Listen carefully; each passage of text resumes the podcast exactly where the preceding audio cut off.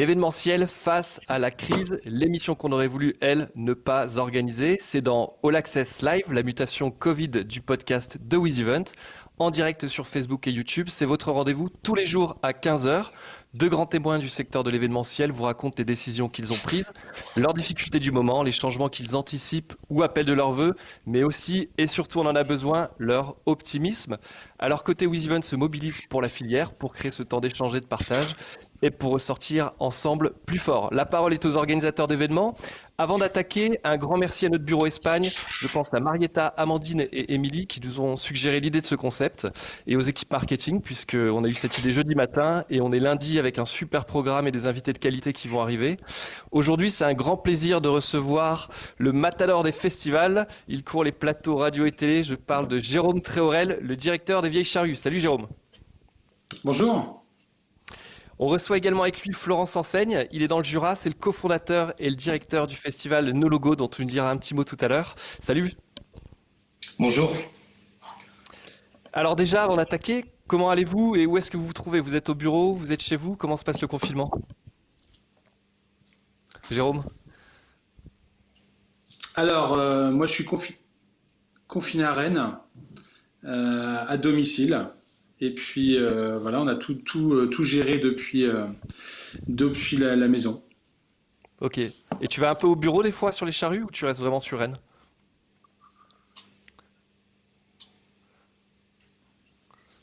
Tu m'as entendu, Jérôme? Je demandais si tu allais au bureau également ou si tu restais uniquement chez toi. Non, non, je, t'entends pas, j'entends la, voix en décalage, en double. Je t'entends deux fois à 30 secondes d'écart. Je suis désolé. Ah. Alors attends, je vais commencer. Florent, tu m'entends bien toi? Oui, je t'entends très bien. Euh, merci Pierre-Henri. Alors euh, pour ma part, nous, moi j'ai la chance d'avoir un bureau à côté de la maison, donc je suis au bureau et une partie des équipes est en télétravail et, l'autre est au chômage partiel. Ok, bon. Alors, est-ce que toi, tu étais comme nous? Est-ce que tu pensais que c'était une petite grippe en janvier ou est-ce que tu avais anticipé le choc qu'on est en train de vivre? Non, j'avais pas du tout anticipé le choc. Euh, je voyais ça de loin. On commençait à en parler, je crois, au courant février. Euh, au début du confinement, je me disais, tiens, si au mois d'août les festivals seront annulés, c'est vraiment le secteur euh, ira mal. Donc, je n'ai pas trop de soucis au départ. Et maintenant, je suis beaucoup plus réaliste quant à tout ça. Ok. Jérôme, est-ce que tu nous entends mieux? Est-ce que c'est revenu? Alors, Là, on t'entend pas, Jérôme? Bon, on va regarder avec les équipes, ils vont, ils vont regarder avec toi euh, pour essayer de remettre tout ça. Puis je vais continuer avec toi, Florent, en attendant que, Jérôme nous retrouve. Toi, Jérôme, la particularité de ton cas, c'est que l'événement est mi-août et qu'aujourd'hui, tu es toujours dans l'expectative. Explique-nous un peu la situation et comment tu la vis. C'est ça. Alors à l'heure actuelle, le festival No Logo qui doit se dérouler donc à Fraisan hein, dans le Jura, les 14, 15, 16 août n'est pas annulé. Effectivement, on attend euh, euh, on attend que, on peut pas annuler notre propre chef en fait. Il faut que les représentants gouvernementaux ou les représentants de l'État en région puissent annuler euh, par un décret euh, le festival, parce qu'à l'heure actuelle, on est engagé contractuellement avec beaucoup de, de productions hein, pour les artistes, donc des tourneurs, mais également avec les prestataires techniques. Donc on attend un cadre vraiment réglementaire et juridique pour pouvoir, voilà, annuler ou pas le festival. D'accord. Et là-dessus, tu attends, j'imagine, les annonces de demain, puisque demain à, 15h, il y a le Premier ministre qui va annoncer des, mesures, et notamment, le, je crois que le sixième pan de mesures concerne tout ce qui est rassemblement. Euh, donc tu attends surtout ces éléments-là, j'imagine.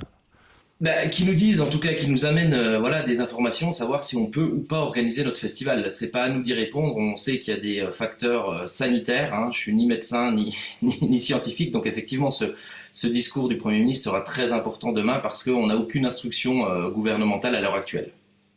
Ok. Jérôme, est-ce que tu es revenu avec nous?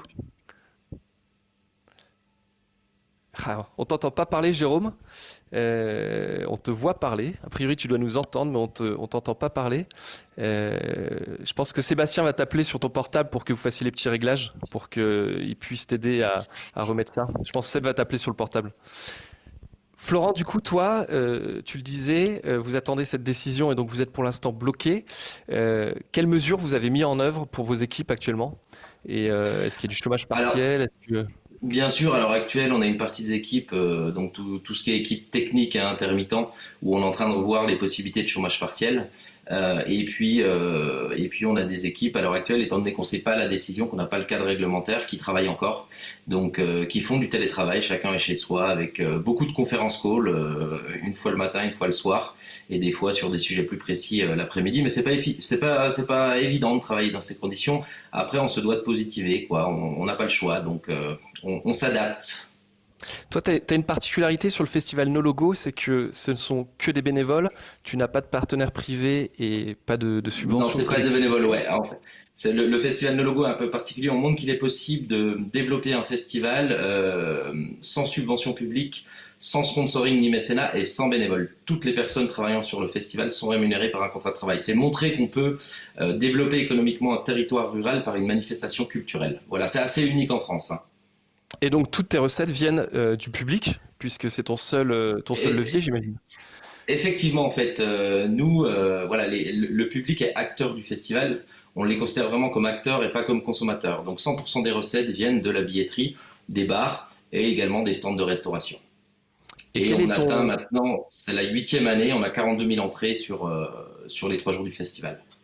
Et, comment, tu, comment le public euh, se manifeste par rapport à, cette, cette, attente de savoir si le festival aura lieu? Tu sens un, vrai soutien de leur part ou plutôt euh, euh, où ils sont pressants de savoir si l'événement va être reporté ou par rapport au remboursement Quel est l'état des lieux? Alors, il y a beaucoup beaucoup de questions. Hein. Ils sont euh, voilà, il y, a, il y, a, des points de vue positifs, négatifs, des interrogations positives, négatives. Il y a tous ceux qui vont dire euh, mais il faut pas le faire parce qu'il y a un risque sanitaire. Tous les autres qui sont plus euh, pro festival et qui veulent absolument que ça se passe. Donc nous on a décidé en fait suite à la première annonce du président de la République où on était toujours dans l'expectative de faire notre conférence de presse qui était prévue le 16 avril dernier et de d'être complètement honnête et transparent et de leur expliquer exactement tous les tenants et les aboutissants euh, de l'organisation du festival en fonction de cette crise sanitaire. Donc euh, tous les problèmes liés à la venue des artistes internationaux, euh, savoir qu'on on allait peut-être devoir annuler, donc déjà aussi parler de toutes les possibilités de remboursement, de, de, de, de redonner la possibilité aux festivaliers de garder leur place pour l'édition 2021. Voilà, nous on est dans la complète transparence et avec nos festivaliers parce qu'ils sont acteurs et c'est très important pour nous. Ouais, autrement, Internet ah, je crois qu'on entend Jérôme. Tu nous entends, Jérôme, toi? Ouais, moi je vous entends. Ça marche là? Ah, ça y est, il est revenu. Ben, on t'entend bien, parfait. Ah. Écoute, ben, Jérôme, je, vais te, redonner la parole. Euh, je te je demandais si euh, de ton côté, tu avais été euh, dès janvier un petit peu inquiet de ce que tu voyais, entendais parler à propos du coronavirus en Chine, ou si, plutôt comme d'autres, tu as réalisé au moment des premières annulations, notamment avec le Salon de l'agriculture fin mars? Non, dès janvier, on regardait ça de très loin. En plus, avec les premières informations qui disaient que c'était un virus euh, de type grippe qui ne passerait pas euh, le printemps euh, à cause des chaleurs, donc on n'était pas trop inquiet. Et effectivement, avec l'arrêté de fin février, là, ça n'a pas du tout été la même perception. On a en plus été très vite, hein, je crois, le, le, le, dimanche hein, qui a suivi le 1er mars, on a été invité à une réunion un peu de crise au, au, ministère de la Culture avec le ministre, justement pour faire un état des lieux de nos obligations en tant qu'organisateur. Il y avait plusieurs patrons euh, de salles, des producteurs, et on était quelques festivals également pour, euh, pour en faire une évaluation. Et à partir de ce moment-là, forcément, on s'est un peu mis en mode, euh, en mode guerrier pour analyser les risques potentiels et quels, seraient les signaux à, vraiment suivre euh, à la loupe afin d'éviter de, mettre en risque euh, nos organisations. Est-ce que toi, le, risque maximum pour une, structure aussi grosse que la tienne, c'est que l'annulation soit à quelques semaines de l'événement alors que toutes les dépenses sont engagées? C'est ça le risque? Bah, c'est vrai que le, risque des, des, charrues, il est un peu particulier peut-être par rapport à certains festivals, c'est qu'il n'y a pas de subvention. On est un festival 100% associatif. Euh, et puis c'est un budget important. Hein. On accueille 280 euh, 000 personnes, donc il y a beaucoup de choses à mettre en place dans un lieu éphémère. C'est 17 millions d'euros de budget. Euh, on vit grâce aux, festivaliers à 80% et 80 à 20% aux partenaires et aux, entreprises et aux mécènes. Et cet argent-là qu'ils nous versent sert principalement à maintenir un prix de billet accessible au plus grand nombre. Donc forcément, on, est très regardant sur euh, la temporalité de nos décisions et sur euh, euh, les, modalités d'engagement qu'on va avoir. En général, c'est entre mars et mai qu'on signe les engagements. Donc là, on était encore, j'ai envie de dire, dans la période qui n'était pas critique pour le festival, qui était critique pour faire les bons choix. Et pendant les sept dernières semaines, euh, jusqu'à il y a bientôt 15 jours, on a pris la décision de reporter, donc d'annuler l'édition. Eh bien, on a énormément consulté, échangé avec euh, d'autres festivals, avec des producteurs, euh, également avec des, organismes comme le Prodis, et puis également beaucoup échangé avec notre préfet, notre sous-préfète, le président de région, et également le ministère, les différents conseillers, et puis le ministre lui-même, pour encore une fois faire euh, faire part de nos euh, euh, obligations en tant qu'organisateur, des temporalités que l'on a. C'est pas 15 jours avant qu'on décide si on peut ou pas le faire. c'est plusieurs mois à l'avance. Et que là, on est arrivé justement à la limite des prises de décision parce que les engagements, il faut les signer pour embaucher les gens, pour faire leur fiche de route, signer l'ensemble des contrats des fournisseurs, des prestataires. Et puis le montage démarre, est prévu de démarrer entre mi-mai et, fin mai. Donc une fois qu'on a appuyé sur le bouton, c'est trop tard. Et toi, tu attendais, notamment de, tu attendais notamment de l'intervention d'Emmanuel Macron? Enfin, tu aurais attendu que justement la date euh, te permette d'avoir une certitude que l'événement ne pourrait pas avoir lieu. Et il se trouve qu'il a annoncé mi-juillet que vous êtes juste après. Et contrairement à Florent qui, euh, qui attend la décision, le décret officiel, toi, tu as fait le choix malgré tout d'annuler. Alors oui, on attendait beaucoup de cette intervention. Comme je disais, on avait échangé euh, beaucoup avec euh, le ministre et ses conseillers, notamment sur les risques en situation normale et surtout les risques là du fait de cette euh, crise sanitaire et l'ensemble des incertitudes que ça génère. et on comprend bien tous que la priorité, eh bien, c'est la sécurité, la santé des festivaliers, toutes les équipes et les artistes qui, font le, festival. Mais on avait besoin d'un minimum de protection et que dès début mars, ou du moins la première quinzaine de mars, il y avait plusieurs signaux euh, qui sont liés notamment à l'artistique, avec euh, un constat simple qui sont que les, pays sont confinés, les frontières sont fermées, les vols sont suspendus, donc les artistes internationaux ils viendront pas. Toi sur Céline, Dion, as eu, sur Céline Dion, Jérôme, tu as eu très vite des, informations comme quoi la probabilité de sa venue était très faible? Non, pas à ce moment-là, parce que euh, Céline Dion, c'est un cas à part, et c'est pas qu'une tournée en France, et c'est pas que la date des Vieilles Charrues, c'est une tournée mondiale. Donc je pense qu'ils ont pris les choses dans l'ordre du calendrier afin d'évaluer les situations. Mais de manière globale, on peut se dire pouvait se dire à ce moment-là que euh, s'il n'y avait pas d'évolution euh, sanitaire rapide et positive, euh, les frontières vont pas euh, se réouvrir et les vols seront toujours suspendus. Donc là, on a un vrai risque parce que même en étant complet, alors que d'autres festivals qui ne sont pas complets, leur billetterie, elle est, elle est à l'arrêt au point mort depuis mars dernier. Ce qui n'est pas vendu ne sera pas récupérable, donc ça fragilise les budgets. Nous, avec des artistes étrangers qui ne viennent pas, c'est potentiellement aussi des festivaliers eh bien, qui demandent à être remboursés du billet. La crise, la crise sanitaire, elle touche économiquement nos partenaires et nos, mécènes. C'est, comme je disais tout à l'heure, 250 entreprises, 2,5 millions euros de budget.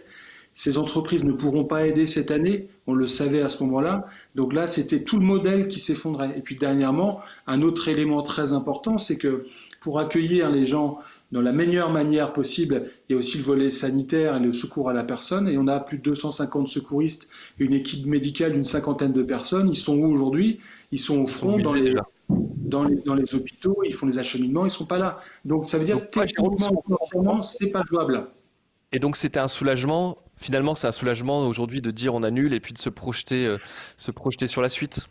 Alors le soulagement, il, il, vient un peu plus tard parce que justement en ayant donné tous ces éléments-là, on attendait justement eh bien, dans euh, euh, l'allocution du président de la République une, justement une aide euh, partielle, mais une aide quand même, en interdisant les rassemblements de au moins pour les grands, parce que ça, a été quand même cité lors de, de l'allocution, ce qui était une première, au moins les très grands festivals ou les grands festivals, après tout dépend où on met le curseur, mais de dire voilà, vous n'aurez pas l'autorisation, donc il y a un arrêté d'interdiction et qui euh, fait jouer, qui entraîne le cas de force majeure et qui rend nul et non avenu tous les contrats. Et ça, c'est un des premiers volets pour protéger les organisations. Les charrues, sur les 17 millions, c'est 7 millions qui étaient déjà engagés, dont 5 millions sur l'artistique.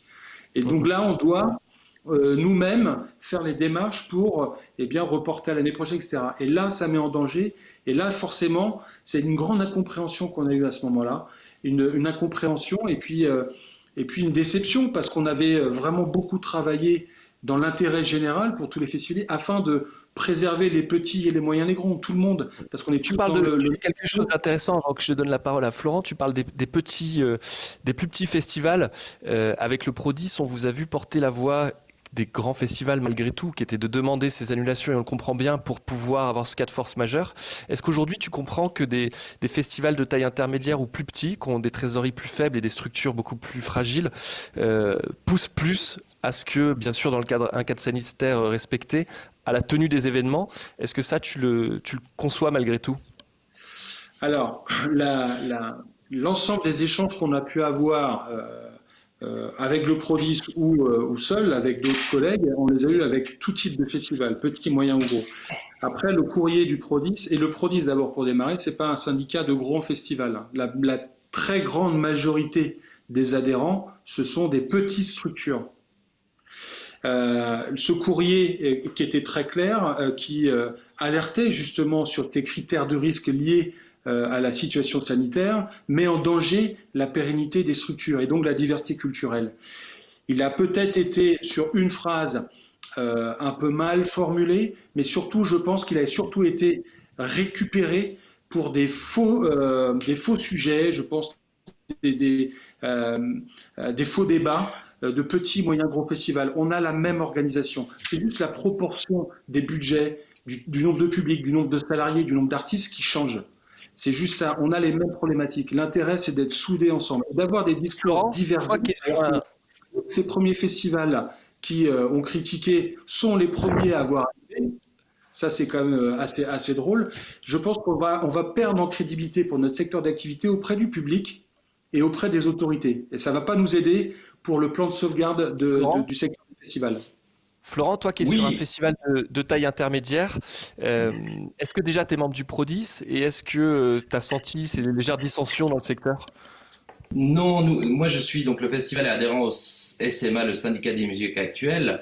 Euh, je pense que la finalité, je rejoins Jérôme, on veut tous comment sauver la filière. Je crois que la lettre du Prodis qui a été faite, effectivement, a pu être mal interprétée. Elle arrivait très tôt et elle englobait pas toute la filière, mais plus les organisateurs d'événements. C'est peut-être ça qui a été mal interprété au niveau de tous, parce qu'un festival, c'est c'est pas que les producteurs, nos organisateurs, mais c'est aussi les prestataires, les intermittents du spectacle.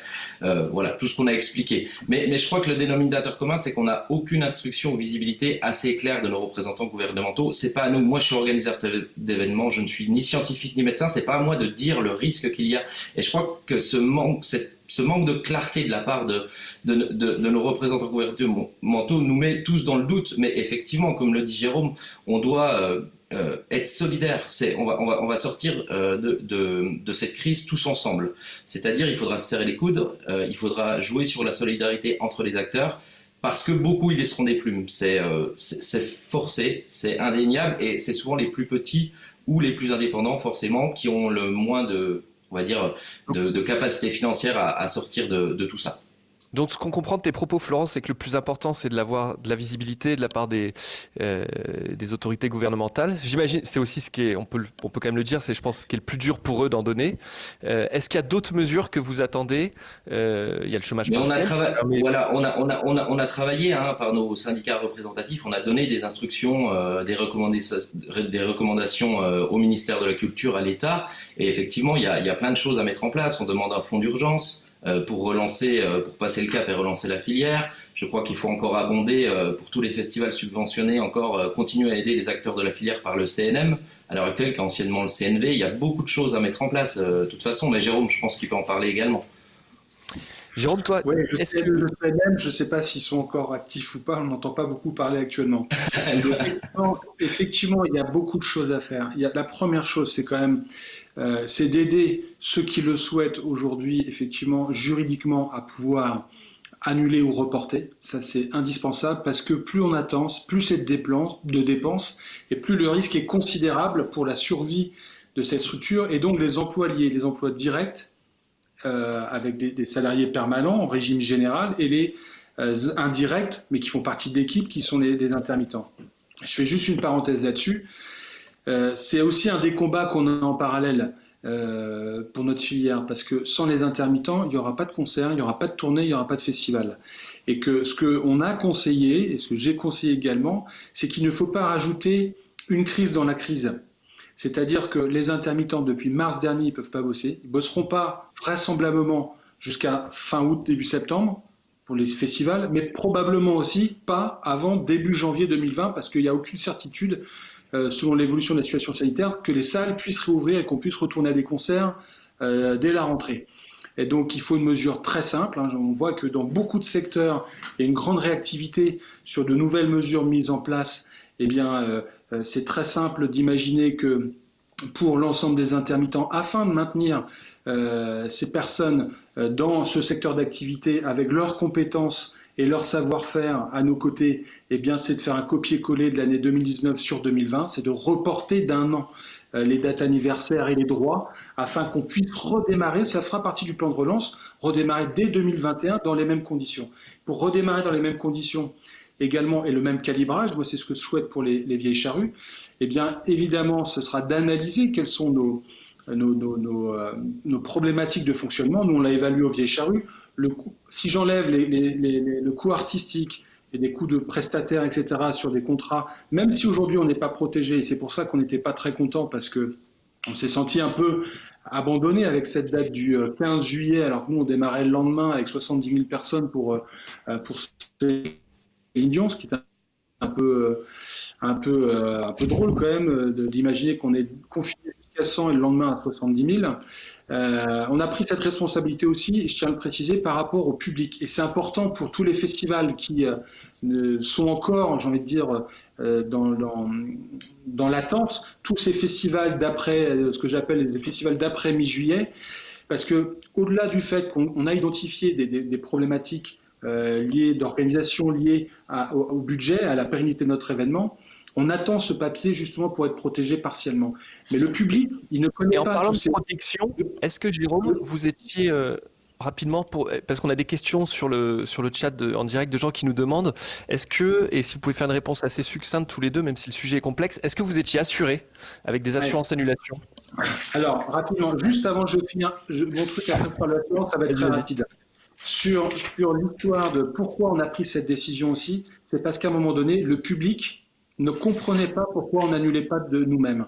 Donc en expliquant rapidement que voilà, c'était une protection juridique simple qui nous aurait aidé à mieux rebondir, on ne l'a pas eu. Par contre, c'était aussi redire notre priorité numéro un, au-delà des budgets et de la pérennité, c'est la santé, la sécurité de tous les festivaliers, de tous les bénévoles, de toutes les équipes et de tous les artistes.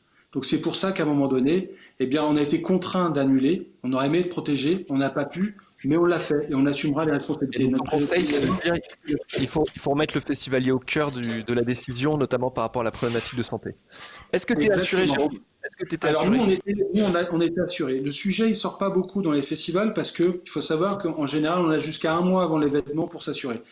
Et, et, pour ceux qui s'assurent, parce qu'il y a beaucoup de festivals qui s'assurent pas. Et ce n'est pas une question de c'est cher, il n'y a que les gros festivals qui peuvent s'assurer. Chaque organisateur est responsable. S'il ne veut pas s'assurer, c'est son problème, il en assumera tous les risques et les conséquences. Maintenant, c'est également comme les budgets et autres, c'est proportionnel. Nous, on était assurés, euh, mais bien évidemment, avec tous les sujets de euh, est-ce que à, quelle date on doit faire référence par rapport au début de la crise, etc., etc. Euh, nous, on a fait un deal avec l'assureur qui a été rapide, qui fait que j'avais quasiment rien engagé ou des choses qu'on pouvait récupérer. On a fait un deal d'un report de police d'assurance. Je sais qu'Elfes a eu un autre problématique. Et que la plupart des autres n'ont pas encore signé le contrat d'assurance. Vous, vous, savez que voilà, nous, sur nos logos, l'assurance, effectivement, comme le dit Jérôme, elle se prend généralement deux trois mois avant le festival. Mais là, je vais parler au nom du syndicat des musiques actuelles. Euh, sur nos 150 festivals représentés par le syndicat, un seul était couvert par les risques de la pandémie, parce qu'il fallait signer son contrat avant le 30 janvier c'est-à-dire avant que l'Organisation mondiale de la santé annonce la pandémie mondiale. C'est ça qui faisait foi apparemment sur les contrats d'assurance. Et on voit, euh, comme le disait Jérôme, que même le Hellfest qui avait signé son contrat avant, euh, l'assurance n'est pas sûre de, prendre en compte. Euh, justement la pandémie. donc la question de responsabilité des compagnies ne se pose donc quasiment pas d'un point de vue purement juridique et contractuel pour la typologie d'événements que nous représentons en tout cas. Ok. On a une autre question qui est, euh, qui est, de savoir si là vous aviez tous les deux, euh, en tout cas Jérôme c'est plus clair parce que c'est annulé d'ores et déjà, mais il y avait une programmation qui était prévue pour cet été. Est-ce que l'idée sur 2021 c'est on reporte et du coup on fait exactement la même chose? Ou est-ce que vous voulez quand même travailler à faire des choses un peu différemment? Pareil pour toi Florence, si jamais tu es dans ce cas-là, quelle sera la décision? Alors effectivement, euh, le fait de d'annuler. Enfin, nous, on n'a pas de report comme la plupart des festivals parce que, euh, un, c'est moins douloureux déjà pour euh, nous, équipe organisatrice. Ça montre un peu aussi de lumière au bout du tunnel pour les, festivaliers. Et puis voilà, on avait préparé quand même une édition euh, depuis plusieurs mois avec toutes les équipes du festival et tous les bénévoles. On avait quand même à cœur de la présenter. C'était peut-être aussi la première année où on avait un tel engouement du public quand on a annoncé la programmation ouvert la billetterie. Donc forcément, c'est une frustration de ne pas pouvoir proposer cette programmation. Et également dans le cas d'un plan de relance euh, solidaire, c'est-à-dire aussi avec les producteurs et autres, eh bien, ça va être potentiellement plus facile de reprogrammer, de faire un copier-coller N plus 1 de nos programmations respectives eh bien, pour avoir un plan de relance rapide et puis des engagements euh, financiers pour euh, des festivals auprès des, producteurs. Euh, ça, pourra, ça pourra également aider à, cette relance. Après, il y a une chose qui est sûre. on a un coût de fonctionnement qu'il va falloir que l'on absorbe cette année. Les charrues, c'est un million et demi d'euros. Euh, on aura zéro activité, donc zéro recette. Donc, là, il y a des solutions à trouver et des mesures à mettre en place. Certaines sont en place, mais il y a d'autres à, vraiment développer. Et il y a une chose qui est sûre, c'est que euh, les dix dernières années, les budgets artistiques ont explosé avec des choses qui étaient des fois un peu irraisonnables. Et eh bien là, ce qui est clair, on en a discuté également avec beaucoup de festivals et de producteurs, que ce soit des Français ou étrangers, ça ne pourra pas durer parce qu'il est pas Est-ce que, Jérôme, est-ce que ce que tu es en train de nous dire, c'est que la programmation des charrues l'an prochain, avec la même affiche, pourrait coûter moins cher? Il faudra qu'elle coûte moins cher. Il faudra qu'elle coûte moins cher. Si on parle de report, les billets seront déjà valables, mais derrière, après, ce ne sera pas au festivalier de payer, euh, de payer l'ardoise. Et les festivals. C'est obligatoire qu'il faudra en fait avoir une réflexion sur le montant des cachets euh, des artistes. De toute façon, nous organisateurs, on devra, euh, on, aura, l'État nous demandera des adaptations pour nos manifestations l'année prochaine suite à cette crise. Nous, notre programmation, si vous voulez, il y a une cinquantaine d'artistes qui vient sur les trois jours. À l'heure actuelle, alors on a 50% d'artistes internationaux.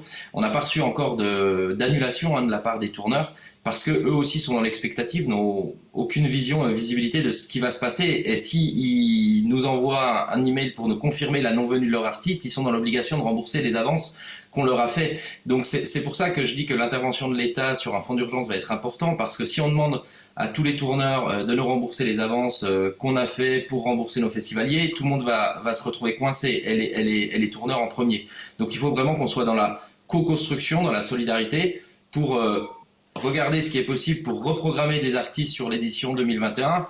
Et après, on sait que c'est compliqué avec certains artistes nationaux et avec d'autres de devoir annuler, euh, échanger, euh, à minima, euh, modifier notre programmation pour l'édition prochaine. Mais dans tous les cas, il faudra vraiment avoir cette réflexion sur le montant des cachets parce qu'on ne pourra, on sera pas en mesure de payer la même chose sur l'édition 2021. Sans, attendre les, des, mesures de l'État, c'est des choses qu'on a déjà largement discutées avec plusieurs organismes et plusieurs euh, festivals et producteurs, hein, notamment dans les discussions, euh, je crois qu'il y a les mêmes au SMA, mais il y a eu au Prodis, où on a un gentleman agreement entre les producteurs et les festivals qui, fait, qui dit que les contrats ne seront pas à devoir, que les avances seront rendues afin de pouvoir démarrer le plus vite possible les discussions eh bien, pour reprogrammer à 2021. Et tout le monde a bien conscience qu'on n'aura pas les mêmes budgets et que aussi il faut que les artistes euh, qui ont euh, vu leur cachet exploser les dernières années, eh bien, euh, soient aussi dans ce, jeu solidaire inter intersecteur. Et puis d'un autre côté, ça veut dire aussi que, eh bien, on pourra prêcher peut-être aussi auprès du ministère de la SACEM et autres pour que eh ben, les GAFA aussi compensent peut-être les manques de cachets live euh, sur les lives et, que soit compensé par euh, tout ce qui se passe en ce moment gratuitement sur le streaming. Effectivement, et moi pour euh, juste ajouter quelque chose, Jérôme, il faudra être très vigilant quant au possible rachat qui pourra intervenir suite à cette crise. Hein, à l'appétit de certains grands groupes qui sont déjà présents sur le marché des festivals, il faudra vraiment réguler ça pour éviter une situation monopolistique qui, on va dire, annihilerait la diversité culturelle. Voilà. C'est avec eux qu'on discute de ces points-là et ils sont très moteurs sur l'impact solidaire. Donc c'est plutôt une bonne nouvelle pour le moment. Et puis et puis je crois qu'ils sont extrêmement impactés parce que du coup ils sont touchés sur toute la chaîne euh, puisqu'ils détiennent des salles, ils détiennent des billetteries, ils détiennent des festivals et des artistes. Je, je suis pas certain qu'ils sortent euh, euh, grands vainqueurs de, ce mouvement-là. Il y a une question qui, qui, remonte régulièrement que vous avez vous, c'est et après Comment vous envisagez cette sortie de crise? Euh, Par exemple, Florent, là, sur, euh, sur cet été, imaginons que sur août, l'événement puisse avoir lieu. Tu imagines un festival avec des gens masqués, avec euh, des pédilures, avec. tu vois les choses? Non, non, je pense, je pense Et au fond, est-ce qu'on en a envie? Parce que la vidéo voilà, je pense que est intéressante. Voilà, je pense, je pense que ça va pas être possible. C'est trop frais pour le moment. Euh, on, va, on va laisser faire les choses, on va laisser l'État prendre ses responsabilités. Euh, un festival, effectivement, on aura des, des adaptations à faire, mais euh, je vois mal un public devant une scène réunir, euh, comme nous, on réunit 10 000 personnes ou 14 000 personnes sur le festival, tous masqués et à distance les uns des autres de 1 mètre. Nous, vous savez, mon festival, faut qu'il soit rempli à 100 pour qu'on puisse euh, arriver à équilibrer le budget. Et je vois tous les 150 festivals représentés dans la SMA, c'est on a des taux de rentabilité de plus de 94% euh, pour amortir les budgets des festivals. Donc euh, c'est presque impossible d'adapter une manifestation, de réduire la jauge pour avoir forcément la volonté de faire une manifestation. Je crois qu'il faut qu'on prenne le temps de, de voir les choses sur un report. Et puis on a aussi euh, on est dans un monde culturel, on doit se serrer les coudes. On sait qu'en septembre, octobre, novembre, décembre, si euh, par chance l'activité euh, culturelle refleurit, on a aussi tous les producteurs des salles, on a les scènes de musique actuelles, on a les producteurs privés qui ont déjà reporté leur concert du printemps sur l'automne. Donc il faudra aussi respecter voilà ce calendrier. Jérôme? Euh, bah, sur la presse, c'est des plans d'aide. Hein. Euh, on, a, le chômage partiel. Je pense que ce qui serait intéressant, c'est que du fait de la saisonnalité de, nos métiers, il faudra qu'il soit prolongé, prolongé et voire même jusqu'à la fin de l'année. Ça sera une aide vraiment intéressante. Je pense que tout ce qui est lié aux charges diverses et variées, euh, purement et simplement les annuler. Je pense que pour des aides spécifiques, il faudra les calibrer en fonction de aussi l'évolution des modèles juridiques des, festivals. Il y a des festivals 100% associatifs, il y a des 100% privés, il y a des mix où c'est une production qui organise, qui est propriétaire via euh, un festival associatif. il y a des petites productions, il y a des moyennes productions, et puis il y a des très grands groupes français, notamment, qui rachètent des festivals qui restent associatifs avec des subventions, des bénévoles, du mécénat, où là on se rapproche quand même d'une concurrence déloyale en situation normale. Je pense qu'il faudra bien calibrer les aides en fonction des différents modèles juridiques afin qu'il y ait un équilibre et qu'il y ait le maintien de la diversité culturelle. Après, je pense que sur d'autres taxes liées à la musique, liées au live, je pense au CNV, à la SACEM, il y aura des choses à revoir. La SACEM, on en parle depuis un moment. Euh, on est tout à fait pour de payer des droits d'auteur, mais quand on regarde, et j'invite tous les festivals à demander le découpage eh bien, du montant de la taxe que l'on reverse, vous allez tous halluciner parce que les plus gros euh, artistes que l'on paye les plus chers, eh bien, c'est eux qui repartent avec euh, la grande partie euh, des, droits au détriment des, des, plus petites formations, des plus petits groupes. Et notamment, c'est très marquant et très visible sur les artistes internationaux. Et je pense que là, il faut vraiment revoir les règles parce qu'on ne pourra plus payer ces montants-là. Toi, Florent, tu as aussi des, petites astuces comme ça? Là, on parlait des, taxes SACEM. Euh, enfin, c'est pas des astuces, c'est plutôt là, une, prise de parole forte de Jérôme qui dit il faut qu'on soit. Je suis entièrement d'accord avec lui sur, euh, sur la SACEM. Hein. J'ai demandé le découpage, moi, et on voit que c'est les plus gros qui repartent avec le plus de droits SACEM. La SACEM, je crois, garde 15% de ce qu'on leur verse pour son frais de fonctionnement, et tout le reste est reversé au prorata des cachets artistiques qu'on paye. Donc, si on veut une nouvelle émergence artistique, si on veut des nouvelles scènes dans tout style de musique, il faut soutenir la création française. On, on a été fiers de l'exception culturelle sur les 20 dernières années. En tout cas, il faut qu'on mette tout en œuvre et tous ensemble pour arriver à, à voilà, à, sauvegarder la création française. Voilà. Il y a un autre volet aussi important. Il y a un autre volet. Dans le, on aura des aides. On aura des aides de l'État. Euh, après, je pense qu'il y a aussi le secteur privé qui va pouvoir aider. Certains vont pouvoir le faire, nous ont déjà signifié. Et que ce soit dans, dans, les festivals, que ce soit dans l'événementiel ou même le, le, le, secteur sportif. J'ai eu pas mal de clubs de, patrons de clubs de foot au téléphone. Je pense qu'il serait très intéressant, de manière temporaire, peut-être pour deux ans, de revoir complètement les règles du mécénat pour que ce soit très incitatif pour toutes les entreprises d'aider, d'accompagner euh, ces secteurs événementiels, culturels ou sportifs, mais également ce serait une facilité pour eux de relancer euh, l'ensemble de leurs opérations de relations publiques qui sont indispensables pour développer leur business. Une, défiscalisation totale du mécénat. Alors nous, on n'accepte pas le mécénat au titre d'une logo, mais euh, pourrait être une belle relance, en tout cas, euh, de la part des représentants de l'État pour euh, beaucoup de manifestations culturelles et sportives. On parle aussi de la levée des obstacles réglementaires, la circulaire Colomb, le décret son, c'est des choses qui sont assez compliquées pour nous à mettre en place. Et moi, j'aimerais bien aussi qu'il y ait une levée de ces certains obstacles, voilà, qui nous coûtent cher et qui sont compliqués à mettre en place. La, circulaire Colomb, si je me trompe pas, c'est sur tout ce qui est sécurité suite aux attentats, c'est ça? C'est ça, la charge de. Vas-y, vas-y Jérôme, je, te, je laisse t'expliquer.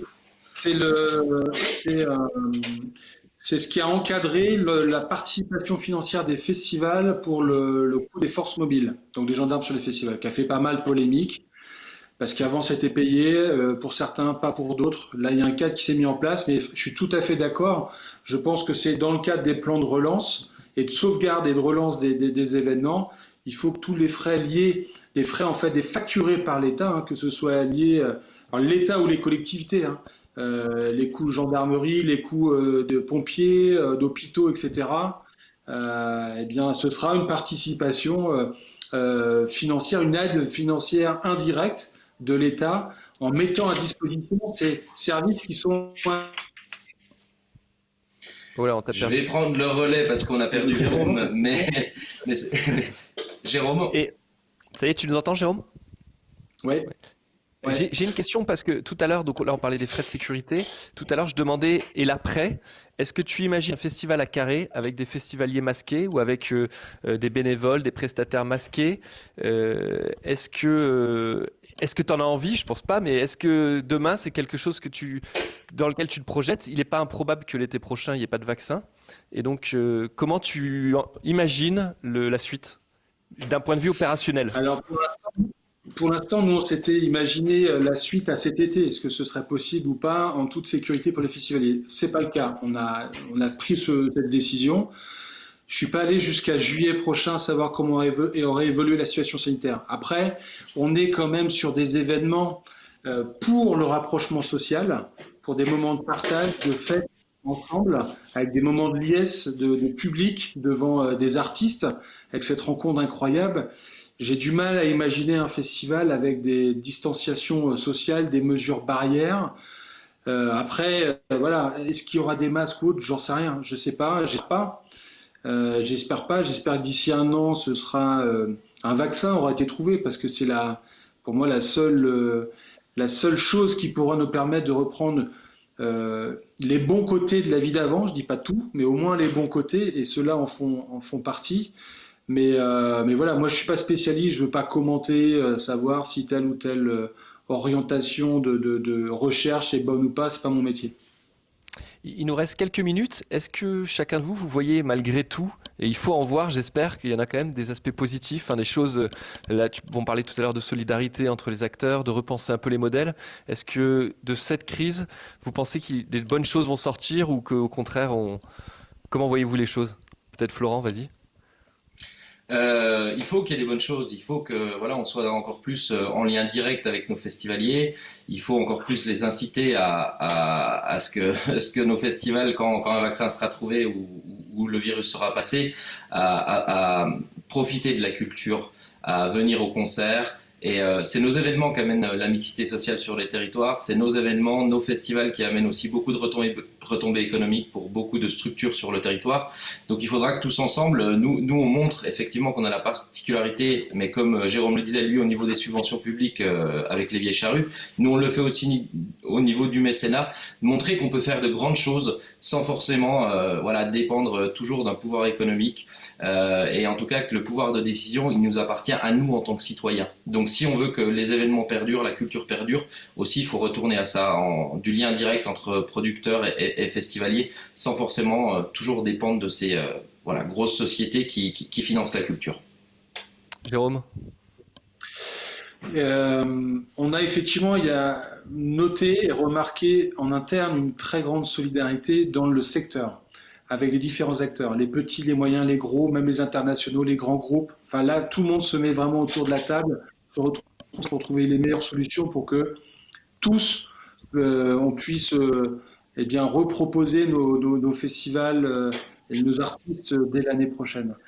Il y a une autre chose très positive que j'ai pu remarquer avec mes collègues, c'est au moment de l'annonce euh, du report d'édition, donc de l'annulation de l'édition 2020 au report à 2021, c'est les dizaines de milliers de messages de, festivaliers qu'on a, qu'on a reçus, étaient vraiment euh, touchants, bouleversants, euh, qui nous ont donné beaucoup de force à ce moment-là, parce que c'était pas simple, et qui nous donnent beaucoup de force pour continuer et, repartir. J'espère aussi qu'avec cette crise où le secteur du, culturel, du live, et, particulièrement des festivals, a très bien été identifié, médiatisé.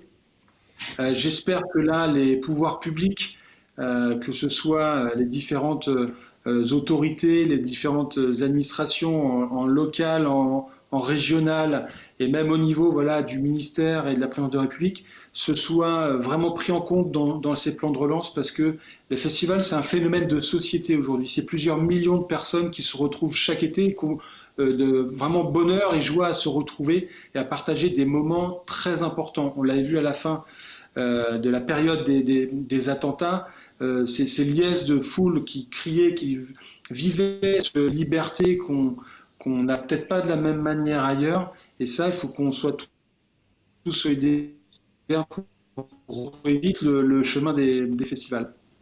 C'est une belle conclusion. Euh, je, voulais vous, dire un grand merci parce que pour cette première, je crois qu'en tout, on a eu à peu près 600 à 700 personnes qui ont écouté en direct et je pense que ça va, ça va grimper. Euh, c'était passionnant. J'ai dû vous couper un peu. Euh, Jérôme, t'es trop bavard, mais c'était intéressant ce que tu disais. J'ai essayé de, de dispatcher la parole.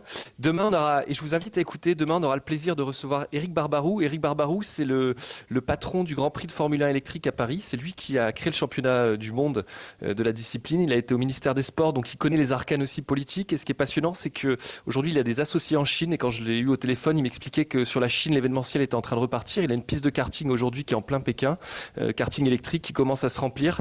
Et lui, il va amener ce message positif aussi de dire que sur d'autres pays, ça commence un peu à rebouger. Et il sera accompagné par le cofondateur de la Ruée des Fadas, qui est une course, une course à obstacles, qui s'appelle Jérôme Bérard. Et lui, il, euh, a reporté tous ces événements à l'automne. Il est dans l'expectative de savoir si euh, ces événements pourront, euh, pourront avoir lieu. Demain, exceptionnellement, ce sera à 14h, puisqu'à 15h, il y aura les annonces par rapport aux, aux, mesures liées au déconfinement. si vous souhaitez être invité ou intervenir en direct, n'hésitez pas à envoyer un mail sur contact D'ici là, portez-vous bien, restez chez vous et de show must go on. Salut les gars. Merci beaucoup. Merci.